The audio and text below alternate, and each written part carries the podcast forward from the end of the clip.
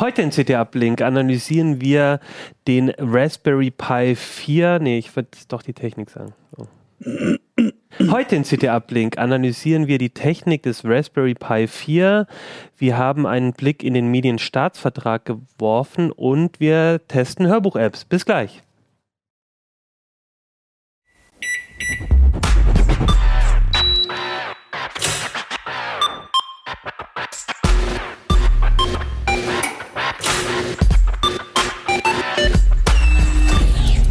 CT Uplink. Hey, herzlich willkommen bei CT Uplink. Mein Name ist Achim Bartschok und mit mir sind heute in der Sendung Holger Bleich aus dem CT-Ressort Internet Software. André Kramer aus selbigem Ressort. Und Christoph Windeck aus dem Hardware-Ressort. Ja, schön, dass ihr drei da seid. Ihr habt, äh, man hört das ja schon an euren Ressorts. Wir haben Hardware und Software heute dabei. Das ist sehr schön. Und Holger, du hast sogar noch äh, ein bisschen Internet. Ein bisschen Internet sozusagen dabei, den Medienstaatsvertrag. Ich dachte aber, weil es ja ein Thema ist, wo ähm, ähm, viele unserer Leser auch am Basteln sind und wir in der CT Nummer 20, das ist die hier, ähm, einen schönen ausführlichen Artikel dazu gemacht haben, dass wir erstmal über das Basteln reden, über die Hardware, nämlich über den Raspberry Pi 4. Den haben wir ja schon getestet in CT, auch ausführlich genau. besprochen.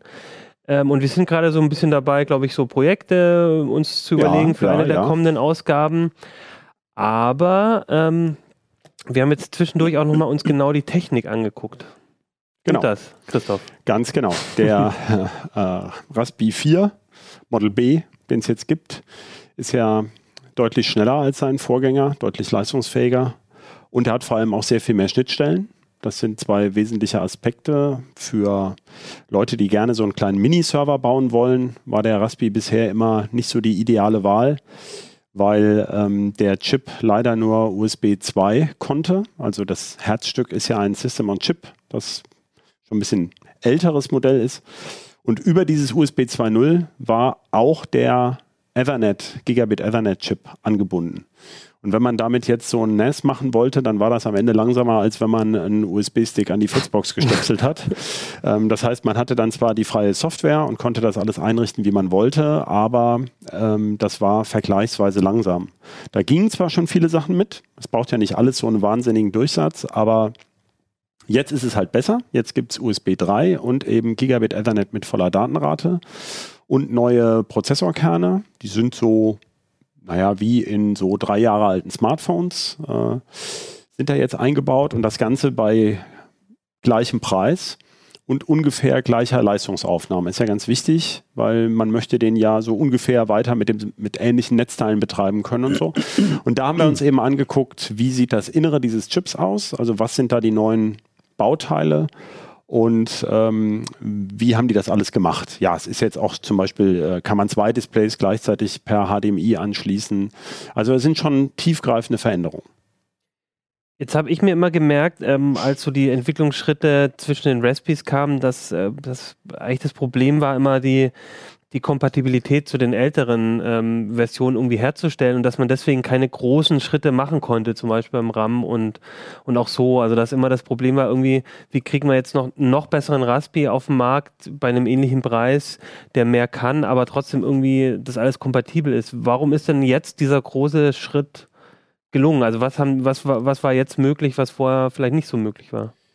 Naja, die, ähm, der Raspberry Pi ist ja deshalb so beliebt, zum einen, weil er so gut unterstützt und dokumentiert ist. Also da kann man auch mit relativ wenig Vorkenntnissen sofort loslegen und er hat halt einen Grafikanschluss. Also es gibt ja Bastelcomputer, gab es ja schon vorher, aber da musste man oft mit einer Spezialsoftware die Firmware für die Dinger herstellen und da mühsam rüber transferieren und so.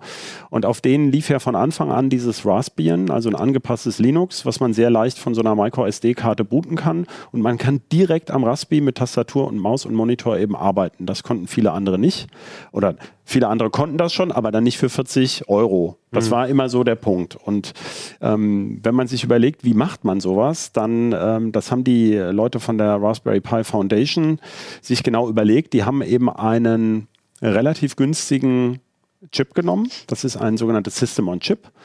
Das die Firma Broadcom herstellt. Und das ist auch kein Zufall, dass das Broadcom ist, weil ähm, Evan Upton, der ist so ein bisschen das Mastermind der Raspberry Pi Foundation, der arbeitet für Broadcom.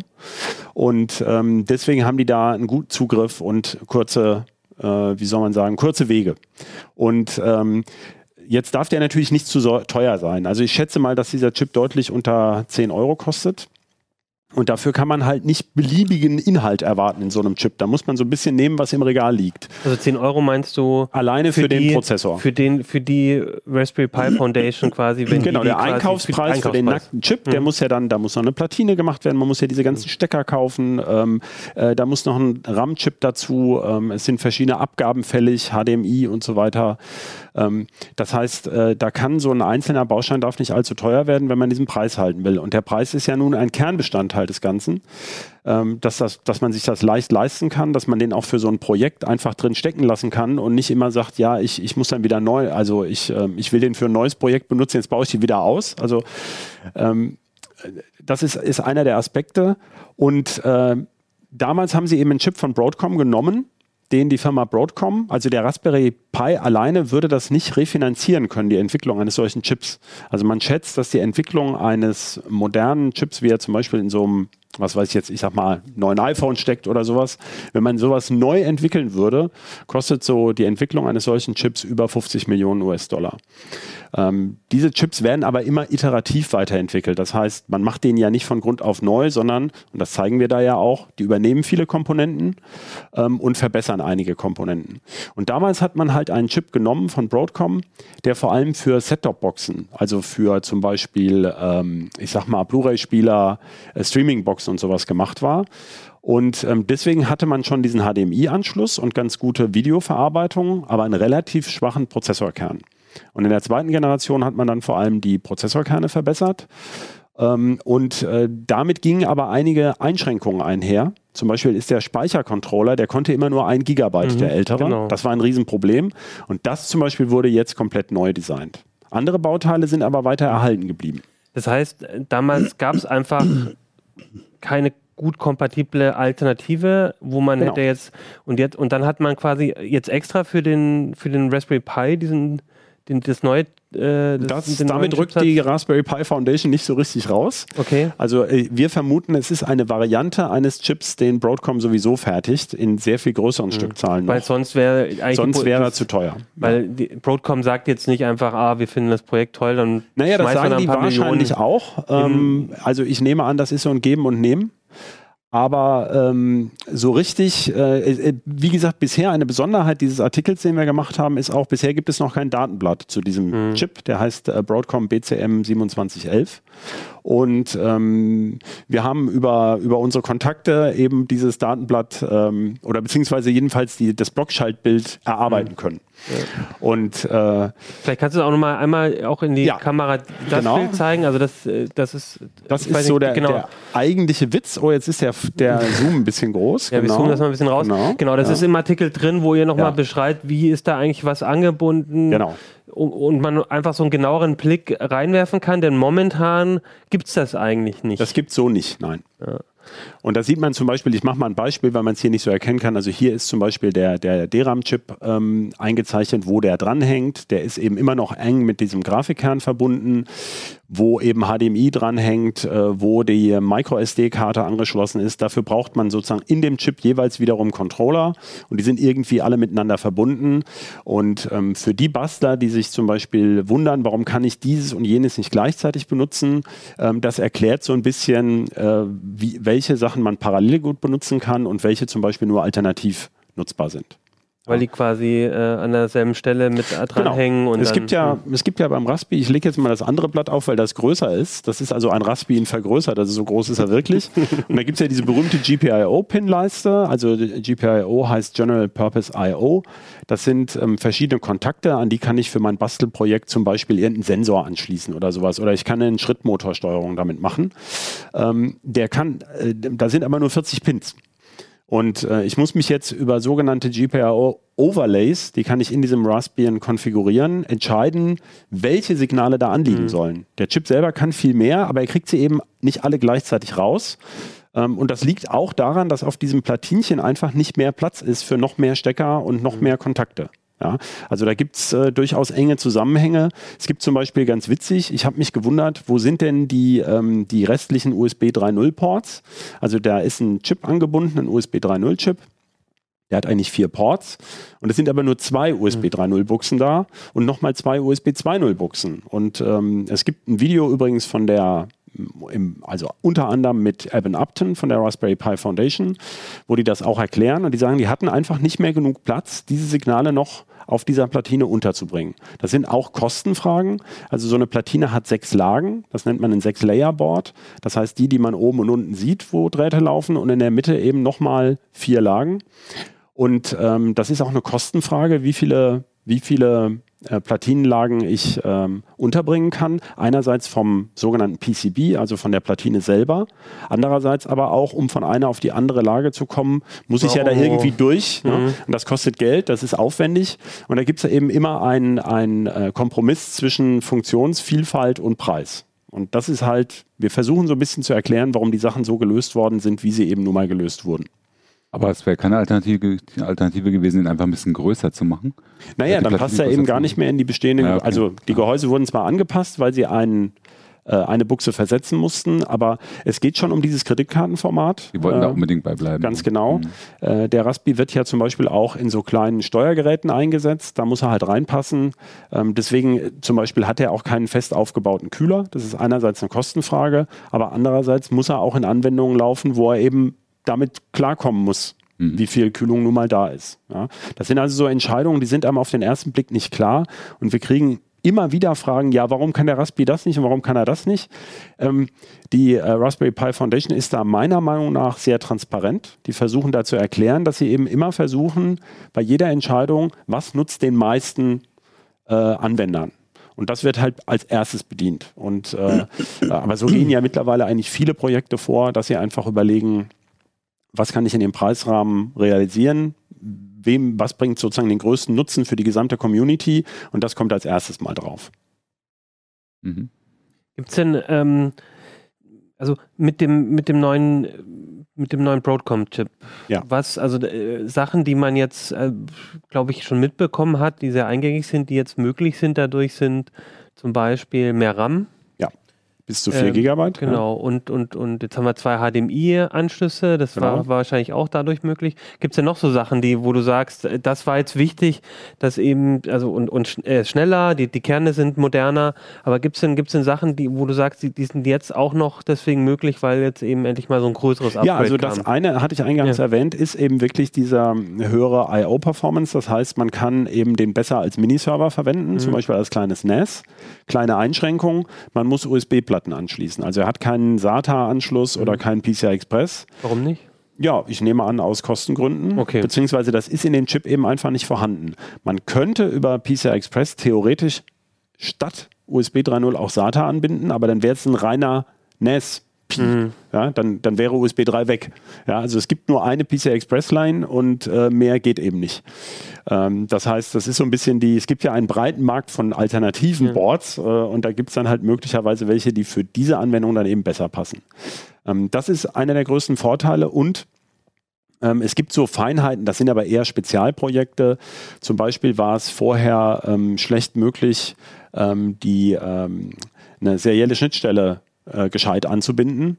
Da gibt es jetzt zusätzliche Controller, mit denen das möglich ist. Also das kann man zum Beispiel für Retro-Basteleien ganz schön benutzen. Also serielle Schnittstellen haben ja viele, viele ähm, alte Geräte auch. Mhm. Ähm, angeblich ist die Audioqualität stark verbessert mhm. worden. Also da gibt's, ähm, es gab hier immer so Zusatz-Soundkarten, weil der Raspberry Pi so als selbstgebasteltes Streaming-Device ganz gut ist. Aber ich sag mal, für die Goldöhrchen war es immer nicht gut genug, das ja. äh, Soundsignal. Ähm, da kann man einerseits per USB ran, aber ähm, das soll angeblich stark verbessert mhm. worden sein.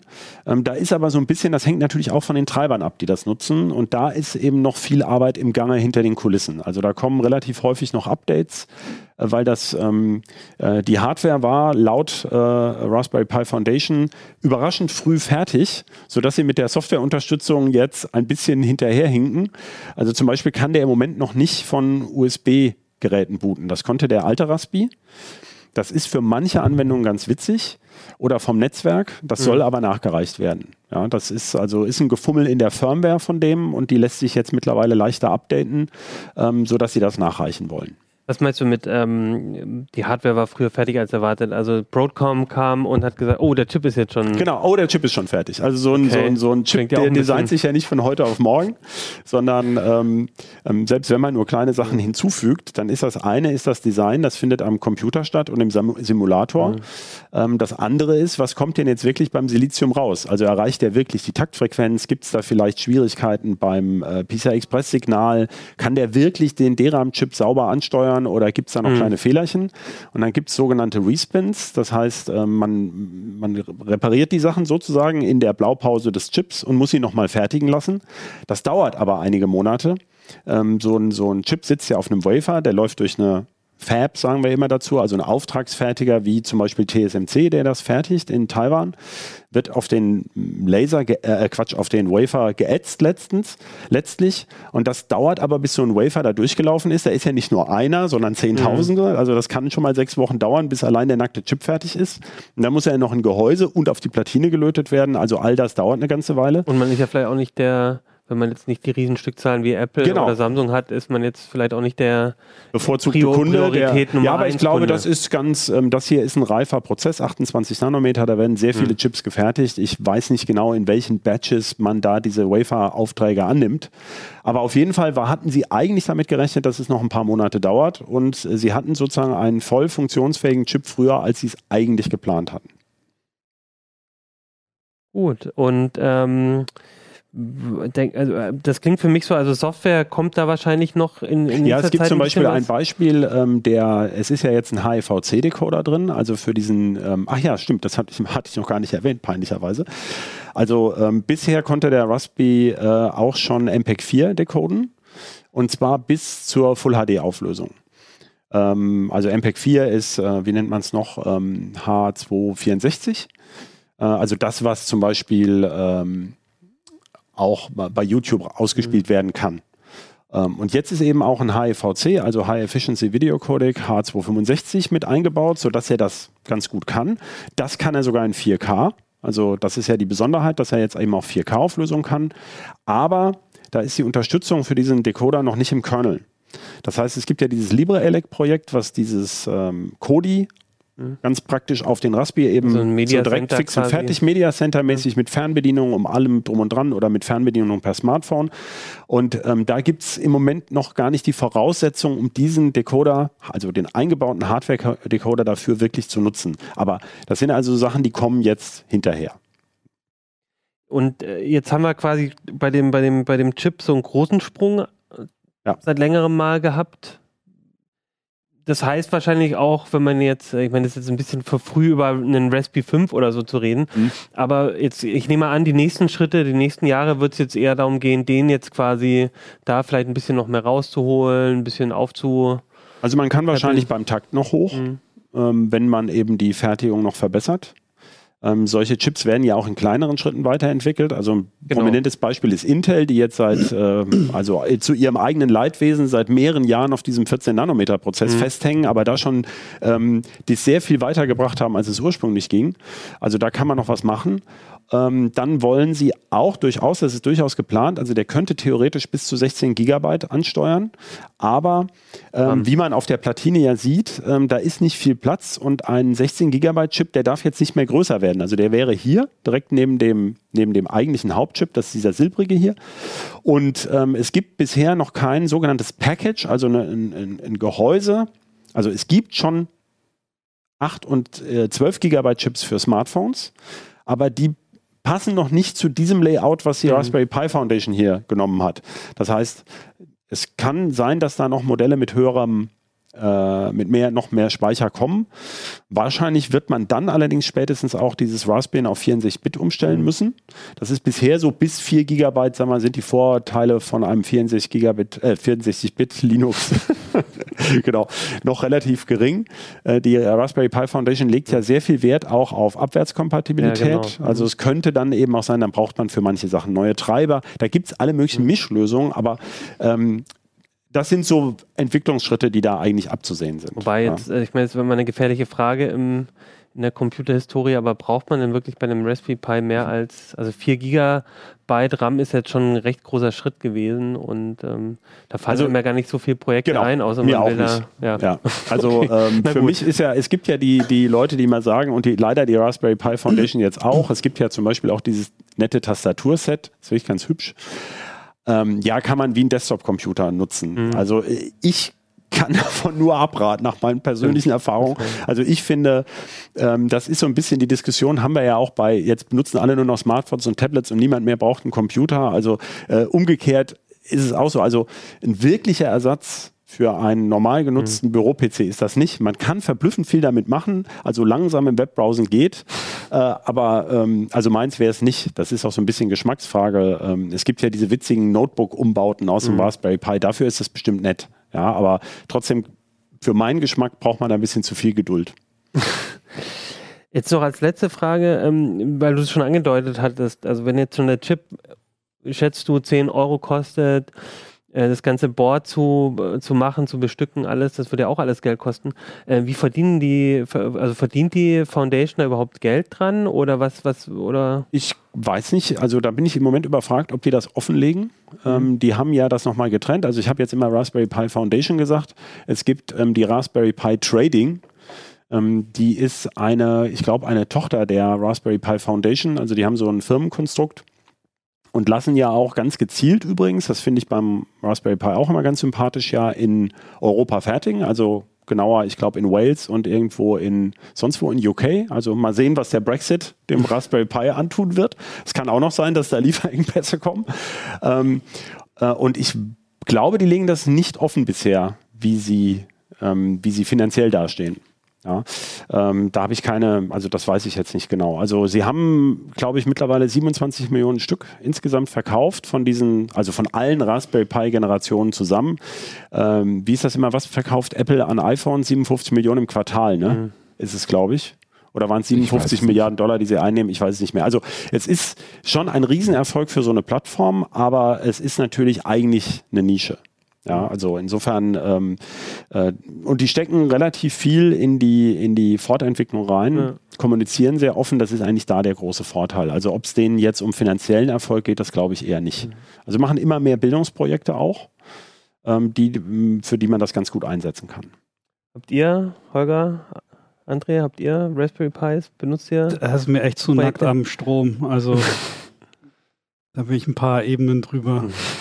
Also auch nicht, ja? Nein, ich verweigere mich ja auch nach wie vor, weil alle unsere Nachbarn in der Umgebung haben Pies zum, äh, für Smart Home zum Beispiel. Ja, ja genau. Ich mache das nicht. Das ist auch, also mein, also was ich tatsächlich zu Hause mache, ist, ähm, haben mich die Kollegen auch im CT-Uplink tatsächlich angestiftet, ähm, so mit Node-RED und MQTT steuern zu Hause, ja, Temperatursensoren auslesen und danach nichts damit machen, ehrlich gesagt. Mhm. Also hauptsächlich so ein bisschen loggen. Und dann gibt es immer noch, das fand ich immer super praktisch, habe ich es ähm, ähm, auf, auf Veranstaltungen, wenn man irgendwie auf einem Display irgendwas zeigen will. Dann und kein du, iPad nehmen Und möchte. kein iPad nehmen möchte, sondern schon ein großes ja. Display. Habe ich es einfach für die Leute, die das dann gemacht haben, auch mhm. tagsüber mhm. auf einer Messe, einfach klebt den da hinten irgendwie ran, äh, wird der angesteckt, dann läuft das halt so ab, kann man schön automatisieren für sowas. Wir hatten doch dieses digitale Bilderrahmenprojekt zum ja, Beispiel auch, weil halt dann ähnliches, für, ja. beim, beim, Raspberry Pi finde ich eben das Nette. Es ja. gibt für viele so Quick and Dirty Lösungen eben schon fertige Projekte, wo man sich dran orientieren kann und kann es eben mal mhm. schnell ausprobieren, ob einem das überhaupt zusagt oder nicht. Also die Bastelschwelle ist etwas geringer als bei anderen Sachen, wo man jetzt erst, dann musst du dir so eine Entwicklungsumgebung da einrichten und dann ist immer irgendeine Version so und so, geht nicht mit Version so und so, da verliert mhm. man typischerweise drei Tage. Und ähm, äh, das finde ich hier eben ganz nett, dass mhm. man solche Sachen relativ schnell da auf Touren kommt. Ja. Ja, auf jeden Fall. Und ich glaube, wir haben auch ähm, äh, in einer, mal gucken, in einer der nächsten Ausgaben wollen wir wieder ein paar Projekte vorstellen. Die Kollegen ja. Äh, gucken auch, was kann man jetzt eben ganz speziell mit dem Raspberry Pi 4 nochmal machen, was man vielleicht vorher nicht so gut machen konnte. Und vielleicht habt ihr da draußen auch nochmal, ich meine, wir haben ja, wir haben ja schon öfters über das Thema geredet, aber vielleicht könnt ihr uns nochmal erzählen, ob ihr Projekte am Laufen habt mit dem Raspi und vielleicht auch gerade welche, die speziell, wo ihr sagt, dafür ist jetzt der Vierer ganz gut im Einsatz. Und falls ihr dann irgendwie nicht weiterkommt und nicht, es nicht versteht, dann guckt doch mal in die CT Und ähm, da hat nämlich ähm, Christoph zusammen mit einem Autoren. Naja, die Hauptarbeit hat der ja. Mike Merton gemacht und ähm, Genau, und da könnt ihr nochmal genau betreut, gucken, genau. wie das alles so zusammenhängt und das vielleicht hilft es euch ja auch bei dem einen oder anderen Projekt, würde ich sagen. Genau. Gut, dann kommen wir jetzt vom Raspberry Pi 4 zum Medienstaatsvertrag. Ach, okay. Ach, dann noch Holger, ja. Ja, ich probiere es nicht, äh, ich probiere es gar nicht erst mit einer Überleitung. Nein, ähm, Medienstaatsvertrag, das klingt immer sehr abstrakt, aber ähm, das ist auch, finde ich, immer so ein bisschen das Gefährliche, weil wenn dann irgendwie Gesetze beschlossen oder diskutiert werden ähm, oder, oder, oder neue Richtlinien, ähm, dann äh, manchmal denkt man, es betrifft einen gar nicht, aber als ich den Artikel gelesen habe, den, ich glaube, ein Autor von dir gemacht hat, du hast den betreut, ähm, da ist mir schon so ein bisschen die Kinnlade runtergegangen, was für Auswirkungen das haben kann. Vielleicht erklärst du noch mal kurz, was der Medienstaatsvertrag so im Groben ist und dann mhm. können wir über Details reden. Also es ist ja ein neues Wort, das gibt es bislang nicht. Deswegen wundern sich vielleicht auch manche, die sich ein bisschen mit der Medienregulierung auskennen. Bis jetzt hieß das immer Rundfunkstaatsvertrag. Also das kennt ja, kennen ja wahrscheinlich die meisten von uns im Rundfunkstaatsvertrag der Länder ist geregelt, was ist eigentlich Rundfunk, was ist linearer Rundfunk, äh, wie, wie hat man äh, zum Beispiel neue Kanäle wie, äh, wie zum Beispiel YouTube-Sender einzuordnen, ist das Rundfunk oder mhm. nicht? Und äh, da streiten sich ja die Geister. Wir haben ja zum Beispiel auch eine Rundfunklizenz beantragt, jetzt für unsere Live-Sendungen und, mhm. und, und auch erhalten von den Landesmedienanstalten. Da steht das alles drin.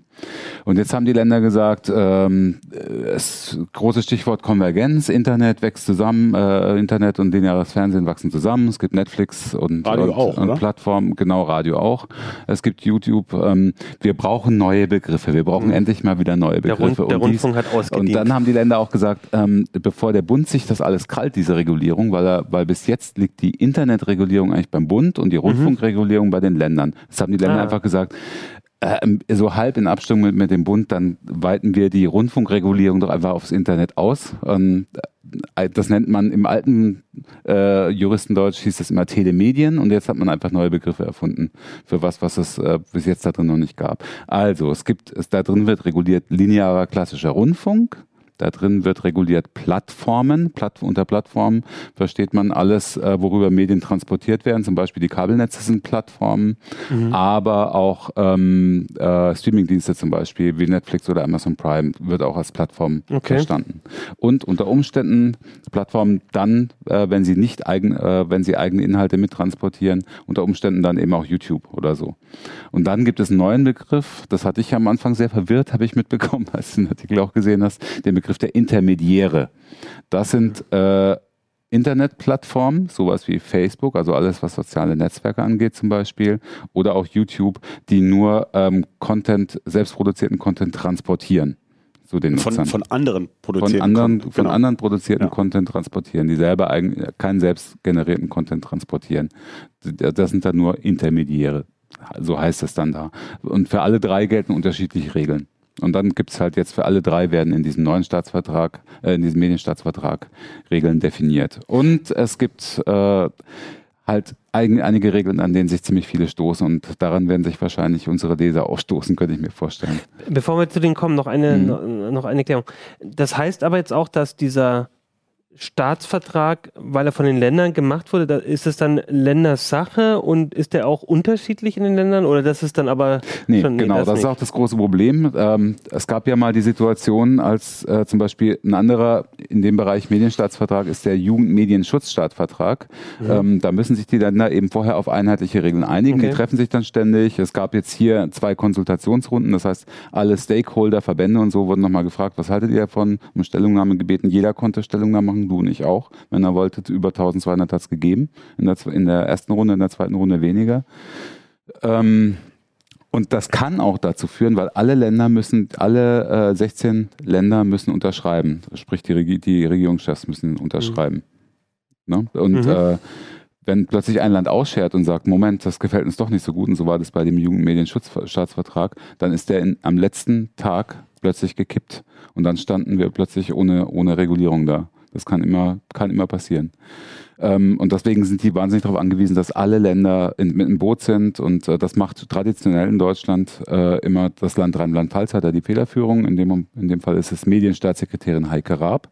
Ähm, die ko koordiniert diesen ganzen Prozess und die haben einen sehr engen Zeitplan, die wollen nämlich in dieses Jahr noch fertig sein. In diesem Jahr sollen die Unterschriften noch drunter sein. Und dann müssen alle Länder unterschreiben. Dann müssen alle Länder unterschrieben haben, alle Regierungschefs, weil ähm, sie nämlich gleichzeitig mit diesem Vertrag auch eine EU-Richtlinie umsetzen, äh, die dringend umgesetzt werden muss. Das, die heißt äh, Richtlinie für audiovisuelle Mediendienste. Äh, und die muss bis Mitte 2020 von Deutschland umgesetzt sein. Und bis dahin muss dieses Ding in Kraft sein. Das, das heißt, die haben ganz schön Druck. Also Teile von dieser von diesem Staatsvertrag setzen etwas um, was quasi EU-weit was EU-weit in anderen Ländern werden muss. Genau. Ja, das übliche Problem mit den Richtlinien, da gibt es eine Umsetzungsfrist, in dem Fall mhm. auch wieder von zwei Jahren. Da sind Eckpfeiler drin für eine neue Regulierung, die im Land stattfinden muss, mhm. aber natürlich haben sie trotzdem Spielräume. Und ein Vorwurf daran, äh, an dem, an dem äh, Medienstaatsvertrag, am letzten Entwurf, der jetzt gerade aktuell ist, ist, dass sie teilweise unnötig darüber hinausgehen, über okay. das, was Europa vorgibt. Das heißt, Europa gibt, äh, mach, äh, Europa gibt was vor und dann. Mhm. Ähm, sagen wir, sagen wir ein Beispiel, was gerade sehr in der ja. Kritik ist. Also, ähm, das es, deswegen heißt der Artikel auch Signalhoheit. Ähm, es soll den äh, linearen, vor allem den linearen Anbietern, äh, das Recht gegeben werden, über ihr Signal, das sie versenden, Hoheit zu haben. Und also zwar auch über das begleitende Signal, sprich zum Beispiel HBB TV, also über, mhm. das, über das Internetsignal, was übers, ins, klassische, ins klassische Smart TV noch mit reingeht. Ne? Also, also linear wäre jetzt irgendwie ein Fernsehsender zum Beispiel. Genau, genau. also ganz, ganz schlicht, die ARD darf bestimmen, wie ihr Programm auf dem Endgerät auf dem Empfänger dargestellt mhm. wird. Und da darfst du ihr nicht reinfuschen, du als okay. Nutzer. Und äh, ja jetzt heißt es genau, die EU sagt, ähm, das gut, das gilt aber nur für kommerzielle Anbieter. Zum Beispiel, ne, es, zum Beispiel kann äh, auf dem Apple TV oder auch Netflix, wenn die jetzt Teile äh, des Programms übernehmen, das heißt, die dürfen da nicht drin rumschneiden oder dürfen es verzerren mhm. oder dürfen den Abspann abschneiden oder dürfen mhm. irgendeinen Rahmen drumherum bauen oder sowas. Dürfen klingt sie nicht. Ja, klingt ja sinnvoll. Soweit ist die EU-Regelung. Die Deutschen gehen dann jetzt noch einen Schritt weiter und sagen, das darf kein Endnutzer machen, ohne ein Verständnis des Senders. Mhm. Sprich, äh, wenn RTL was dagegen hat, ähm, dass du sein HBB-TV-Signal beschneidest im Fernseher, dann darfst du das nicht. Sprich, das koppelt dann wieder rück und deswegen laufen auch gerade die Hersteller amok, dass, äh, dass die Hersteller auch bestimmte Funktionen nicht mehr anbieten dürfen, zum Beispiel Bild im Bild. Wär, mhm. Wäre in, nach Lesart des Medienstaatsvertrags oder Splitscreen, ähm, wäre eine Beeinflussung des Sendesignals, muss aus den Fernsehern raus. Also, also diese alten traditionellen Funktionen, das Bild von einem anderen Sender, dass du zwei Sender parallel gucken kannst auf dem Fernseher ja. zum Beispiel, oder dass du einen Sender unten klein hast und den, und den anderen Fullscreen. Ja, oder dass vielleicht die, die Werbung übersprungen wird oder Das so? ist der, der Knackpunkt. Ich glaube nämlich, also das glaubt unser Autor auch und das glauben die meisten, die ähm, die Ahnung von dem Staatsvertrag haben. Im Grunde genommen geht es darum, die Sender, ähm, die vor allem die Privatsender, haben ja eine neue ergiebige Einnahmequelle entdeckt, das ist nämlich Werbung über HBB TV. Ne? Mhm. Hier gibt es ein Bild, vielleicht kannst du das mal zeigen, Christoph. Ähm, so sieht es dann aus. Zum Beispiel, die können das mittlerweile auch lokalisiert. Das heißt, sie machen eine Geolokalisation von deiner IP-Adresse, von des Fernsehers, ähm, schrauben dann das ähm, Fernsehbild zurück und blenden lokalisierte Werbung aus der Region ein. Das heißt, das ist jetzt gar nicht das, das gesendete Bild, sondern das gesendete das ist Bild ist das, aber das ist das, ähm, das ist das, was die Sender dann äh, also, drü drüber pushen. Genau. Aber das ist da, aber es kommt vom Sender, nicht vom, vom meinem Fernseher, das kommt vom Sender. Von, von genau. genau okay. Und dann gibt es ja Möglichkeiten, zum Beispiel Adblocker auf auf Netzwerkebene, auf DNS-Ebene, das gleich äh, dem einfach dem genau einfach IP-Adressen zu blocken und das wollen die halt unbedingt verhindern. Mit dem Raspberry Pi 4, weiß man ja. Genau, Pi-Hole, ja. genau. Das habe ich auch extra da, das, ja. da, da drin und das, das halt ja. nochmal erwähnt. Und das ist genau das, was sie natürlich scheuen, wie der Teufel des Weihwasser. Die wollen natürlich nicht, dass ihr Geschäftsmodell kaputt gemacht wird. Sie sehen ja, was im Web passiert, mhm. wenn, wenn Adblocker Geschäftsmodelle zerstören. Mhm. Und das ist quasi, also da geht das tatsächlich weiter als die Vorgaben von der EU eigentlich. Genau, die EU waren. sagt einfach nur, aus kommerziellen Gründen darf nicht verboten werden. Mhm. Ähm, Im deutschen Medienstaatsvertrag steht, denn dem Nutzer ist es mhm. untersagt, irgendwie in das Signal Eingriff zu nehmen. Mhm. Was natürlich echt hirnrissig ist. Dann gibt es ja noch andere Regeln, wie zum Beispiel, ähm, dass ähm, auf EPGs im Fernseher, in Smart TVs oder mhm. ähm, äh, auf, auf anderen Plattformen wie, keine Ahnung, Fire TV, alles, was irgendwie Fernsehen darstellen kann, ähm, oder die nennen das dann sogenannte Oberflächen, ähm, dass keine Diskriminierung stattfinden darf. Und, das, und dann sagen natürlich viele, dass das wird ganz schwierig, weil es geht, es geht, es geht in dem bestimmten äh, Sendern, oder? es geht in dem in diesem äh, Artikel 52 geht es eigentlich um eine positive Diskriminierung. Das heißt, ähm, lineares Fernsehen muss bevorzugt dargestellt werden, muss mhm. oben erscheinen in den also Listen. Also. Das heißt, ARD und ZDF und auch RTL und Sat1, die ganzen Privatsender, die großen mhm. Privatsender, die, die Vollprogramme, die, die, sollen bitte prominent vorne weiter stehen. unten. CT Uplink auf Sendeplatz 5360. Höchstens. Mhm. Ja, das ist, das ist so ein Ding. Und dann ist noch was weiteres, worüber sich die Plattformen vor allem auf, aufregen, wie, wie zum Beispiel Google, Algorithmentransparenz. Die sagen, Google soll gefälligst offenlegen, wie Suchmaschinenergebnisse zustande kommen, aber vor allem halt, wie auch Rankings auf YouTube zustande kommen. Immer, also immer mit Fokus auf Video, Audio wird das daher sein. Also jetzt nicht Suchmaschine allgemein, sondern an Stellen, wo Videos ausgeliefert ja, werden. Die sagen aber auch, die beziehen ausdrücklich auch die Google-Suchmaschine so. mit ein, nämlich dann zum Beispiel, wenn du nach Videos suchst. Du kannst okay. ja nach Videos suchen. Und dann äh, wollen sie sagen, dann soll der Nutzer erfahren, warum, warum kriege ich genau, genau dieses mhm. Video gezeigt und kein anderes. Äh, das läuft natürlich Google amok, die sagen, pff, unser Algorithmus ist Geschäftsgeheimnis und so einfach ist es eh nichts, würdet ihr eh nicht verstehen, so ungefähr. Selbst wenn wir es euch sagen würden. Du aber siehst das, weil du es magst. genau. Aber es geht, es geht im Grunde genommen eh nicht. Nein, ja, und da stehen sich halt jetzt wirklich zwei, zwei Fronten gegenüber. Einerseits das traditionelle lineare Fernsehen, organisierten Verbänden und die Hersteller, organisierten Verbänden und halt die, ähm, die Lobbyverbände von, äh, äh von den Plattformen vor allem von den Intermediärplattformen wie Facebook und so, allen voran der Eco-Verband und der mhm. Bitkom. Und äh, das ist keine Einigung in Sicht. Aber der Staatsvertrag, so sagt äh, Heike Raab, also die Staatssekretärin, mhm. ist fertig, der ist zugeschnürt, den machen wir jetzt nicht wieder auf und ihr könnt da trommeln, so viel ihr wollt. Mit, die haben nämlich zum Beispiel mhm. extra nochmal ein rechtliches Gutachten machen lassen, das gesagt hat, es ist völliger Umbug, so weit über das Europarecht rauszugehen, lasst das lieber. Ist jetzt egal, sie schnürt das nicht mehr auf, sondern das soll jetzt möglichst schnell unterschrieben werden. Zumindest kommen da einige Änderungen auf uns zu. Also äh, jetzt hast du ja richtig gesagt, also da, da, da stehen sich ja quasi die zum einen, ähm, würde ich sagen, die Lobby der einen mit der Lobby der anderen gegenüber, aber was heißt das, also für uns als Nutzer, also das Beispiel mit dem Bild in Bild, äh, also das ist mir sehr eingängig, dass da äh, dass ich da Nachteile habe, wenn das ja. so durchkommt, weil es einfach ähm, die, die Funktion, die ich da nutzen kann, einschränkt. Bei diesem Part mit den Algorithmen habe ich überlegt, äh, an sich fände ich das vielleicht gar nicht so schlecht oder also außer, dass es vielleicht nicht realisierbar ist oder, oder also ich, ich finde es ziemlich schwierig, da jetzt nochmal rauszukristallisieren. Also das Ganze, hat, ja, das Ganze hat ja Welche Sinn, Nachteile, ne? welche Vorteile hat das danach für mich vielleicht? Weil es kann ja auch durchaus Nutzen hm. haben, wenn ich weiß, warum da irgendwie dauernd irgendwelche Die Erde ist flach Videos auf YouTube mir ja, vorgeschlagen Das ist nämlich ein wesentliches Argument, äh, der, gerade der Medienpolitiker, die, die das befürworten, wie der Medienstaatsvertrag das handhabt. Ähm, äh, es ist eben die Erkenntnis der Filterbubble, ne, der, der mhm. Echokammern, die sagen halt, wenn wir das auf diesen klassischen Plattformen, auf den Medienplattformen auch noch zulassen, dass da, dass da wirklich, ne, dass mhm. da so eine bei YouTube sagt man immer so eine Radikalisierungsspirale, mhm. ne? diese Empfehlung, diese Videoempfehlungen, dass du immer weiter irgendwie mhm. in, in, in so eine komische, äh, immer verschwörerische mhm. Sachen angezeigt bekommst oder immer kräftige, heftigere Sachen, ähm, dass man dem entgegenwirken muss und auf dem Weg entgegenwirken will. Also sprich auf YouTube ist das schon schlimm genug, aber wenn das jetzt auf meinem Smart TV oder auf meinem Apple TV oder was auch immer die Kids von heute dann zum gucken und so ja. benutzen, dann ist das was, was mit Ausgewogenheit auch der Berichterstattung man umschreiben ja, könnte? Genau. Ja, dass man sagt, das, äh, genau, das, ist, ja. das soll der Sinn sein und äh, Ausgewogenheit sieht man halt dort und das ist der mhm. Kritik vor allem vom konservativen rechten Rand, äh, ist, dass die Ausgewogenheit darunter verstehen, dass man eben möglichst viel öffentlich-rechtlichen Rundfunk vorne platziert ne?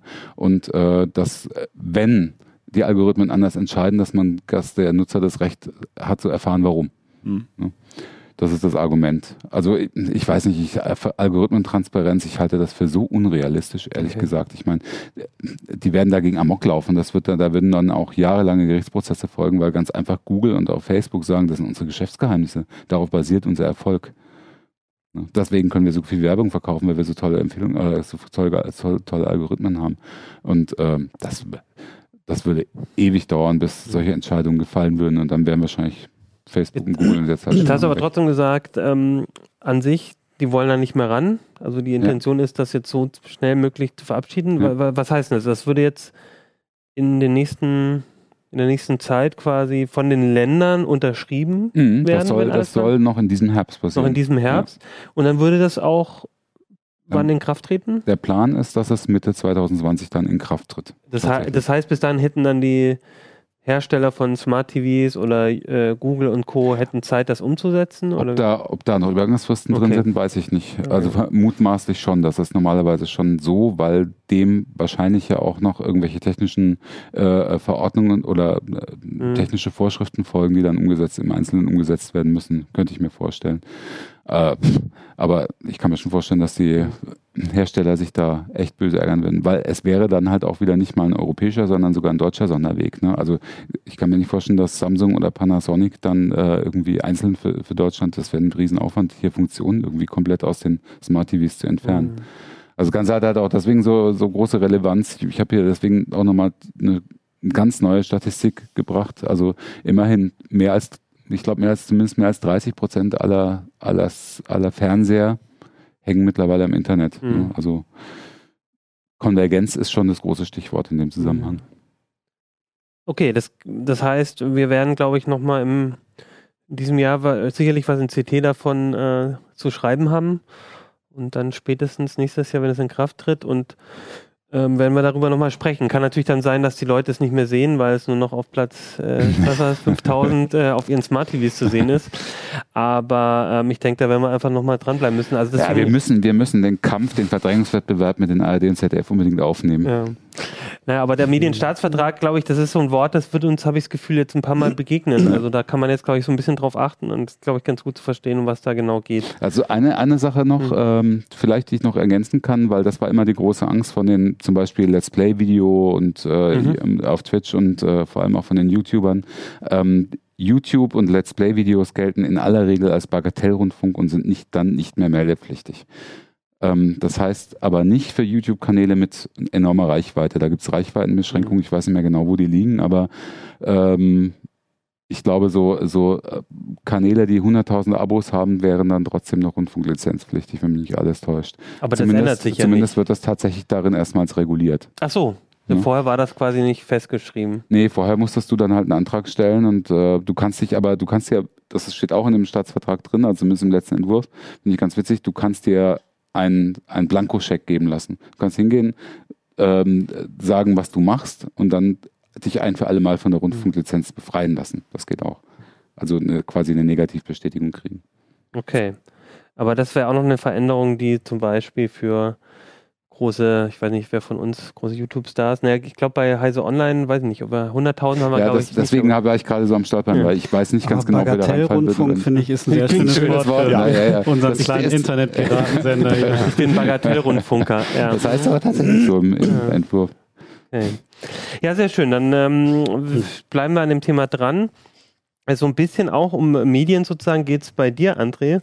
Du hast nämlich ein Thema, das hat mich sehr gefreut, äh, in, in meine CT gebracht, nämlich Hörbuch-Apps. Und ähm, ich bin ja, ich, das zeige ich jetzt hier, glaube ich, ganz offen. Äh, ich, ich, ich, nutze einer von Audible, das kennt du gibst das viel. einfach so zu. Ich gebe das zu. Ähm, das war früher, glaube ich, unabhängig und gehört jetzt zu Amazon und habe mir gedacht, naja, dann ich weiß ja, was es so gibt und, und wie das so funktioniert und habe dann deinen Artikel gelesen und war doch sehr überrascht, dass es ähm, sehr viele interessante Konkurrenten dazu gibt, zu dem, zu dem großen ähm, ähm, Player und ähm, die auch spannende Features haben, fand ich. Richtig.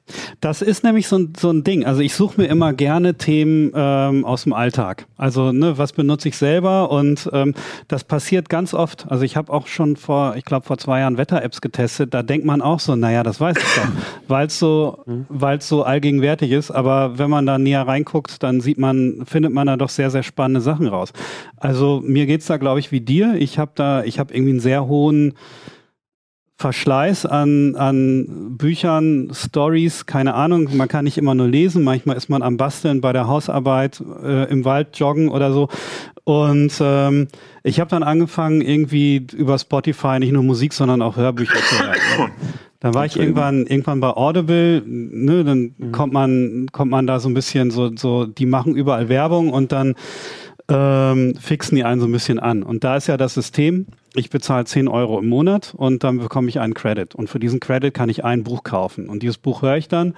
Und das ist dann, naja, wenn es ein gekürztes ist, acht Stunden lang, wenn es eine vollständige Lesung ist, 16 Stunden lang. Also, aber im richtigen Hardcore-Fall hat man das dann an einem Wochenende durch. Und dann ähm, muss man einen Monat warten, bis man wieder einen Credit kriegt. Und das ist dann unbefriedigend. Mhm. Bei Spotify kann ich so lange hören, ähm, bis der Arzt kommt. Allerdings ist dieser Player sehr, sehr schlecht. Also der, der merkt sich die Abspielposition nicht. Ich kann da kein Lesezeichen setzen. Dann sind da teilweise irgendwie diese, diese Tracknamen so dermaßen lang, dass erst am Ende, man muss dann ewig dieses Laufband, dieses Marquis, das läuft dann durch. Am Ende sehe ich da einen Track 34. Okay, alles klar. Aber bis ich mir das gemerkt habe, irgendwie, ne, das ist unbefriedigend. Das macht mhm. überhaupt keinen Spaß. Und die anderen kennt man irgendwie nicht. Und dabei gibt's da sehr gute, gute Angebote. Also zum Beispiel Bookbeat äh, macht auch gerade viel Werbung. Das genau, habe ich in Berlin, glaube ich, war ich letztens, habe ich gesehen, die machen inzwischen Werbung Bookbeat, mhm. ja. Das ist äh, von, der, von der schwedischen Verlagsgruppe Bonnier, zu denen ähm, auch sehr viele, sehr viele deutsche Verlage gehören. Müsste ich jetzt selber bei mir nachschlagen. Mhm. Carlsen, Pieper, Ullstein zum Beispiel. Äh, Hörbuchverlag Verlag Hamburg, die bringen auch sehr viele Hörbücher raus. Also da kommt schon einiges zusammen. Und die haben eben zwei verschiedene Varianten. Man kann für 15 Euro 30 Stunden im mhm. Monat hören ähm, oder für 20 Euro eben mhm komplett so viel. Halt eine echte Flatrate, weil genau, bei Audible hast du ja gesagt, da muss ich dann, da denkt man erst, man hat so eine Art Flatrate, aber wenn man dann ein zweites Buch, wenn man durch ist, dann zahlst du halt nochmal 10 Euro. Und mhm. wenn du noch ein Buch, dann nochmal 10, 10, 10. Und dann ist es eigentlich keine Flatrate, sondern eher ein Buch pro Monat und dafür die 10 Euro. Genau, und da und hast du eine echte dann, Flatrate. Hat man schon sehr schnell rum, ne? Ja. Wenn man einmal irgendwie ja, wenn es spannend ist und genau, genau, ein Buch, das vielleicht nur 8, 9 Stunden geht. Wenn du jetzt, du kriegst 20 Stunden, also in, günstig, in günstigeren oder 30. Genau. Äh, 30, das sind dann, kommt ja aufs Buch an, ne? Kommt ja. aufs Buch Aber an, ist ja, ja blöd, dann hörst du ein Buch und dann stoppt es mittendrin. Kannst naja, du dann irgendwie noch ein Paket nachkaufen? Du, du kannst dann natürlich die, die höhere äh, Stufe ja. nehmen, für 20 Euro im mhm. Monat dann so viel hören, wie du willst. Mhm. Also und das, er äh, sprang auf und bitte werfen Sie, bitte warten Sie bis zum ersten.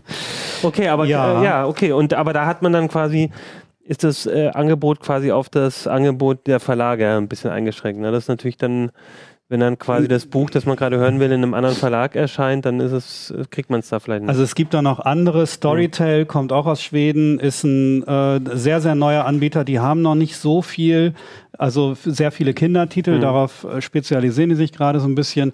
Ähm, die liefern ständig nach, also da kommt immer was dazu, die sind gerade im Aufbau.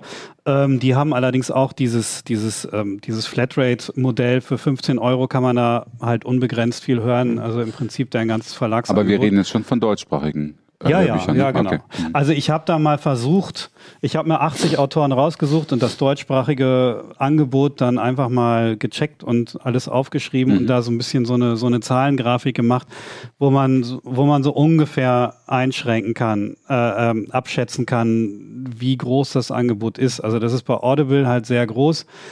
Dann gibt's noch Thalia, also das ist ein ganz normaler Buchhändler, ähm, der über die Tolino-App die Hörbücher streamt, ähm, die haben eben weil sie einfach ein Buchhändler sind, der, der, der andere, der Inhalte anderer Verlage vertreibt, eben ein ähnlich großes Angebot. Ähm, bei Bookbeat ist es dann eben entsprechend ein bisschen kleiner.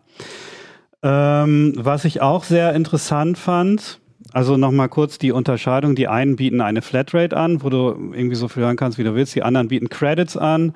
Ähm, das ist bei Audible so, bei Thalia, Weltbild und so weiter ist das auch so. Ein Credit pro Monat.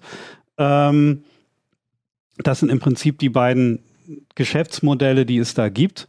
Und äh, das Interessante ist, normalerweise bei den Credit-basierten Modellen kann man das ähm, Buch durchaus als, äh, auch als MP3 runterladen. Also das mhm. geht ähm, bei den Flatrate-Anbieter nicht, weil wenn man da nicht mehr bezahlt, ja, dann kann man eben nicht weiterhören. Also deswegen nehmen die sich da die Kontrolle ähm, heraus, eben die Inhalte nur im Rahmen des Abos anzubieten. Aber ähm, wenn ich einen Credit habe, dann kaufe ich im Prinzip das Buch und bei den bei Buchhändlern wie Thalia ähm, kann ich dann einfach auch dieses Buch als MP3 runterladen. Mhm. Bei Audible kann ich das überraschenderweise nicht, obwohl ich da auch einen Credit ähm, ja kaufe. Weil das ist für mich so mit der, so einer der, der Knackpunkte, was mich immer besonders ärgert daran, dass ich so das Gefühl habe, na jetzt, es ist keine Flatrate, ich kaufe da ja eigentlich mit dem Credit ein Buch und dann kann ich es auch immer und überall benutzen. Das ist alles schön und gut, aber trotzdem ist es ein proprietäres Format und wenn, ne, also, Das bleibt ja, an die App gebunden. Das bleibt immer an die Apps gebunden. Die gibt es zwar für viele Geräte. Hörst du denn ein, ein Hörbuch ein zweites Mal? Vielleicht willst du es weitergeben? Schon? Naja, ist, das, ist das eine Frage, die man sich da mhm. irgendwie stellen lassen sollte als zahlender Kunde? Ich habe dieses Hörbuch erworben, ich kriege eine Rechnung über dieses Hörbuch äh, und ähm, bei, wenn ich jetzt zum Beispiel zu, dem, zu, einem, zu einem Buchhändler wie Thalia gehe, dann kann ich mir das mhm. als MP3 einfach runterladen und vielleicht höre ich es ja auch nicht am mhm. Stück, vielleicht höre ich es nicht komplett in der App. Also es gibt irgendwie, weiß ich nicht, Leute, die wollen das vielleicht auf dem Stick äh, irgendwie. Das finde ich alles, ähm, ja, ja, ich finde das schon, ich wollte das nicht, äh, nicht so verstanden wissen, so nach dem Motto, macht doch keiner, aber ich glaube, die allermeisten, also es ist halt nur für einen kleinen Teil der Nutzer ähm, interessant, aber die sollten es natürlich wissen. Mhm. Ja? Also ich finde den Unterschied schon sehr relevant. Äh, aber ich, ich frage mich nur ganz praktisch, wie oft hört man sich so ein Hörbuch nee, ja, an? Es gibt, also ich weiß noch, äh, hier, es gibt so eine ganz schöne ähm, Herr der Ringe als Hörspiel. Ich dachte komischerweise ich, auch gerade an Herr der Ringe. Die habe ich, hab ich schon ein paar Mal gehört, ja. Weiß noch, weil ich bin beim, beim, äh, beim Wandern mal, so habe ich das mal wieder rausgezogen, weil ich das irgendwie nett fand. Passte irgendwie. Aber ich finde das überhaupt nicht abwegig, weil, also wenn, wenn du es dir runterladen kannst als MP3, erstens äh, bist du plattformunabhängig dann, aber mhm. du kannst es dann halt auch weitergeben. Mhm. Der, der, Vergleich zum physischen Buch, ne? Äh, du, du kaufst dir das Buch, ich, ich lege das Buch dann auch mhm. gerne mal, wenn ich es gut fand und denke, das ist auch für meinen Sohn geeignet, ja? lege ich es ja. ihm auch auf den Nachttisch. Ne? Also ja, oder man möchte es vielleicht im Auto weiterhören und nicht während man mit 250 über die Autobahn jagt, irgendwie am Handy rumfummeln, sondern das über die ja. ähm, ja. sind die dann, Sportsystem. Sind die irgendwie gewatermarkt oder so? Oder gibt es da irgendeine ja, ja, Art von das, DRM da gibt's, oder so? Da gibt es äh, da gibt's irgendwie eine personalisierte, mhm. ähm, also ich weiß nicht, irgendein Hash, mhm. keine Ahnung, irgendein Watermark wird da eingefügt. Mhm. Also das ist schon zurückverfolgbar. Aber interessant ist, dass diese Linie auch ähnlich äh, geht wie bei den, weil du gerade oder du gerade die Bücher gesagt hast, wie bei den E-Books. Da ist es ja auch so, dass Amazon bei den E-Books immer noch proprietäre äh, Systeme einsetzt und bei Thalia und den anderen Buchhändlern und dem Tolino, den gibt es ja auch für die E-Books, mhm ähm, da eigentlich inzwischen die meisten Bücher kriegst du halt auch ohne harten Kopierschutz, sondern mit so einem Wasserzeichen. Und hier ist es ganz, ganz genau. Also die Hörbücher, und das wusste ich eigentlich auch so gar nicht so mit, habe ich nicht so mitbekommen. Also Audiotheka halt kann man gibt, vielleicht auch nochmal nennen, ist ein polnischer Anbieter, die auch ein sehr großes Angebot mhm. äh, quer durch alle, alle Hörbuchverlage haben. Mhm. Auch ein Zehner pro Monat, Credit-basiert, aber MP3-Download. Ne? Also das ist schon, im Prinzip ist da Audible eher der Ausreißer mhm. und nicht die anderen. Also ähm, ja, ja, das fand, das fand ne, man, man denkt das, das nicht so. Und es gibt auch ähm, so ein paar kostenlose Genau, es gibt noch äh, LibriVox, die ähm, das erklärte Ziel haben, ja, ich habe das reingeschrieben, hat sich zum Ziel gesetzt, alle Bücher im Audioformat der Öffentlichkeit zugänglich zu machen. Das ist ein hehres Ziel. Allerdings ist das äh, ein freies Angebot. Also da muss der Autor dann noch 70 Jahre tot sein, ähm, damit das funktioniert die, also und Vorlesernet, das ist von einem ähm, von einem Leipziger Verlag, Leipziger Buchfunkverlag, genau. Die haben das mal gemacht, einfach um bekannter zu werden. Das sind die beiden, die dann eben Klassiker anbieten, Jules Verne, Edgar Allan Poe, äh, Sherlock Holmes, der Hund von, von Baskerville, solche Geschichten mhm. findet man da viel. Ähm, LibriVox hat ein sehr breites Angebot, ist aber sehr community getrieben. Das heißt, die Qualität, die schwankt da sehr stark. Da hat man dann eben sehr, sehr laienhafte Vorträge, andererseits aber auch dann wieder welche, die sehr gut sind. Aber da muss man dann Glück haben. Aber bei Vorleser.net, die haben ein sehr überschaubares Angebot, weil die irgendwie, ja, eine Zeit lang das mal betrieben haben, einfach um ein bisschen Werbung für sich selbst zu machen. Ähm, die sind durchweg astrein produziert. Okay. Also, also, aber die produzieren jetzt keine neuen mehr, oder? Das ist ein, da, ähm, die haben angekündigt, für 2020 irgendwann mal einen Relaunch mit neuen Titeln zu machen, aber mhm. vielleicht haben die mir das auch nur gesagt, um mich anzuködern, dass ich hier den Test mit reinnehme. Ähm, das ist alles schon ein bisschen älter bei denen, aber ähm, aber die Bücher, die da sind, die sind da und ja. genau. kann man ja dann auch nutzen. Ja. Vielleicht macht es ja auch eine Kombination, wenn man sich für Hörbücher interessiert, dass man mal hier und mal da schaut und ja, das hatte ich mir auch überlegt. Ne? Man kann ja auch einfach sagen, man hat da, wie du es halt sagst, ne? man hat dann für 10 Euro irgendwo, kriegt sein Buch, hat es dann ausgehört und will jetzt aber nicht gleich noch was nachzahlen und hat dann aber so eine, so eine App wie, wie, wie Vorleser.net und kann dann eben die Zeit sich mit Jules Verne und, und Sherlock Holmes vertreiben, bis man wieder den neuesten, weiß ich nicht, Neil Stevenson oder so hören kann. Das sind immer die längsten Bücher. Pro Tipp. Neil Stevenson? Ja. Kenne ich noch gar nicht. Ach so, du suchst dir deine Bücher bei Audible ja, noch länger genau, so aus. Cryptonomicon oder so. Das Buch, das Buch ist doof, ähm, aber es ist schön ähm, lang. Hat irgendwie 50 Stunden, glaube ich, 54 Stunden. Aber das ist halt auch so ein Ding bei diesen Credit-Diensten. Ich finde nicht unbedingt, dass es die Masse macht. Also Nein, gerade nicht. diese 35-Stunden-Lesung, die schrecken mich so ein bisschen ab. Ich finde so, ich höre auch ganz gerne mal ein gekürztes Hörbuch. Why not? Also ich muss nicht immer jedes Detail mitnehmen. Welche Farbe hat jetzt die Tür in der Wohnung von Kommissar? Wenn Ähm, man es zum Einschlafen hört, kann das ja ganz hilfreich sein. Ah, genau. Umberto Eco, der auf 18 Seiten ein Kirchenportal beschreibt. Der hat Druck halt ein verdammtes Bild von dem Ding ab. Bei Spotify liest Eva Mattes ganz viel von Jane Austen. Die sind auch lang. Ja, ja, ja. Eva das, ist- ja. Da muss man, das war so im 19. Jahrhundert, wo es noch kein Fernsehen gab und man den ganzen Winter Genau. irgendwie zubringen Im musste. Dunkeln. Die Russen, die haben ja auch sehr gern. Ja. Ich ähm, äh, lese sehr gerne lange Beschreibungen von Umberto Eco. Ich lass mir den nicht von dir äh, ähm, ähm, schlecht reden. Nein, Quatsch. Ich, was, ich, was mir echt gut gefallen hat bei deinem Test auch, weil ich, du hast ja auch viele Autoren beschrieben, die du in, in, so einen, in so einen Testwarenkorb sozusagen genommen hast. Und das fand ich auch echt super, dass du da quasi, du hast mal so typische Bücher, die man vielleicht lesen will und so auch mal so überlegt und Autoren und daraus dann auch ein bisschen die, die, die, die, die Apps auch ein bisschen danach abgeklopft. Wer, wer hat denn da ein großes Angebot? Und das wäre auch nochmal meine, ähm, mein Tipp an euch, lest äh, natürlich, logischerweise mein Tipp, lest die CT, da steht nochmal drin, so wo, wo gibt es welche Angebote und du hast auch nochmal sehr genau beschrieben, welche Funktionen gibt es. Kann man zum Beispiel, das wäre jetzt für Christoph wichtig, ähm, kann man nach 30 Minuten den Schlafmodus, dass der dann nach 30 Minuten automatisch ausgeht. Das kann nämlich auch nicht jede App. Das ist mir auch neu gewesen, dass der Sleep Timer da anscheinend echt ein Ding ist. Also Ja, wenn total. ich schlafen will, dann will ich halt schlafen, ne? dann will ich mich nicht zuquatschen lassen. Aber das machen halt anscheinend wirklich sehr viele Leute. ja. Ja, vor allem will man ja auch äh, Woran nicht- merkt das dann, dass es, also du musst dann Ja, du stellst da ein, so, äh, nach ach so, 45 trivial. Minuten. Ich dachte, das sei jetzt irgendwie mit irgendeiner tollen KI gekoppelt, die merkt, wann ich der merkt, wann du eingeschlafen bist und sagt dann Gute Nacht, Christoph. Genau. Jetzt? Nein, Mist. Oder weck dich wieder auf. Halt! Genau. Der Sleep Timer läuft noch 15 Minuten. Genau. Mit so ganz schlimmem Schreien oder so.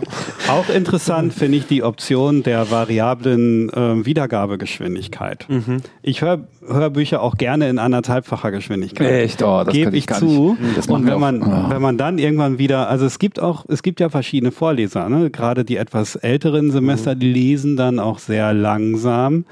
Und wenn ich dann irgendwann, also wenn ich dann, das, genauso fühlt sich das an, wenn ich dann irgendwann wieder auf einfache Geschwindigkeit zurückschalte. Aber ähm, manchmal, wenn man einfach mal hören für will, Hörbücher, das was finde ich schreibt toll. eigentlich dieser Sebastian Fitzek so? Irgendwie, vielleicht interessiert es mich gar nicht, weil ich will es jetzt einfach mal wissen und äh, höre deswegen ein Buch von dem. Das ist Ja. dann so im Überflugsmodus. Ganz interessant. Sehr schön. Ich, das und alles über den Raspi und über den Medienstaatsvertrag lest in CT. Ähm, ah, ich habe jetzt noch eine Sache, die hätte ich jetzt fast vergessen. One more Ap thing. apropos Bücher. ja, die Kollegen vom Heise Shop, die bei uns ja auch immer irgendwelche Sachen äh, euch anbieten, unter anderem, glaube ich, auch den Raspi übrigens, ja, natürlich, Hm, den Raspi 4. klar. Die haben gerade auch Bücher, nämlich äh, Science-Fiction-Bücher, die äh, auch von unserem Partnerverlag, dem Hinstor Verlag, äh, rausgegeben äh, wurden. Hier. Kannst du mal, mach mal die Werbung bitte, Christoph? Nein. Ja. Äh, das sind Science-Fiction-Bücher. Gibt es, glaube ich, nicht ähm, äh, als, als Hörbuch, aber ähm, verschiedene Science-Fiction-Bücher, die wir im Heise-Shop haben, unter shop.heise.de slash ct-bücher und zwar Bücher mit UE geschrieben. shop.heise.de slash ct-bücher. Ähm, da könnt ihr die äh, kaufen. Das sind Science-Fiction-Bücher. Das sollte ich euch noch erzählen. Naja, und manche sind doch vor allem die CT-Stories, ne? Genau, und einige der Bücher sind CT-Stories und dazu gibt es ja jetzt auch, seit neuestem habe ich gehört, ähm, einen. RSS-Feed mit so, auch äh, eingesprochenen von einem Genau. Kollegen von uns, von Uli Daher Hilgevold. gehört. Mhm. Genau, da könnt ihr die auch da tatsächlich was anhören noch. Das ist, und das findet ihr unter ct.de slash stories. S-T-O-R-I-E-S. So, jetzt haben wir ein bisschen Werbung gemacht. Diese Bücher hier habe ich überhaupt keine Lust, dass die hier im, äh, im, im, unten im CT-Keller rumliegen bleiben. Deswegen wollen wir die verlosen. Das sind fünf Stück. Und wir haben uns überlegt, In der passenden Höhe sogar. Guck mal hier. in der, ja, das haben die sich bestimmt 1 zu gedacht. 3 und so. Ja. Ähm, und deswegen haben wir überlegt, wir verlosen die unter euch fünf Bücher, also fünf Gewinner. Ähm, und zwar äh, haben wir uns überlegt, weil wir ja schon mal eine Science-Fiction, ähm, es geht ja alles ein bisschen Science-Fiction und wir haben auch schon mal eine Science-Fiction-Uplink-Folge gemacht und wollen eigentlich noch mal eine machen. Deswegen schreibt uns doch bitte noch mal Tipps von euch, welche Bücher im Science-Fiction-Bereich ihr besonders gut findet. Schreibt das bitte an uplink.ct.de uplink.ct.de und die fünf Leute, die genau die Bücher ähm, nennen, die ich am besten finde, die, nein, also die, wir suchen dann einfach fünf Stück per Zufall aus und schicken euch diese Bücher, wenn ihr Lust habt. Was ich ganz toll finde, wäre, wenn ihr das vielleicht außerdem parallel einfach unter das YouTube-Video mit runterschreibt, dann kann man nämlich ein bisschen drüber diskutieren. Das hat ja schon mal ganz gut geklappt bei der äh, Science-Fiction-Folge. Äh, vielleicht einfach da auch nochmal reinschreiben, eure Tipps, dann kann man ein bisschen diskutieren. Aber für die Verlosung, damit es einfacher für uns ist ähm, und wir eure E-Mail dann schon haben zum Antworten, schickt uns bitte an uplink.ct.de. Dann bekommt ihr so ein Buch. Das soll es jetzt aber gewesen sein. Fürs äh, Wochenende empfehle ich euch vor allem dieses Buch, die CT. Schaut rein, lernt was über einen äh, Raspi, über einen Medienstartvertrag und über Hörbuch-Apps, würde ich sagen. Und dann sehen wir uns wieder nächste Woche. Bis dann. CT. Tschüss. Ciao. Wiederschauen. Ciao.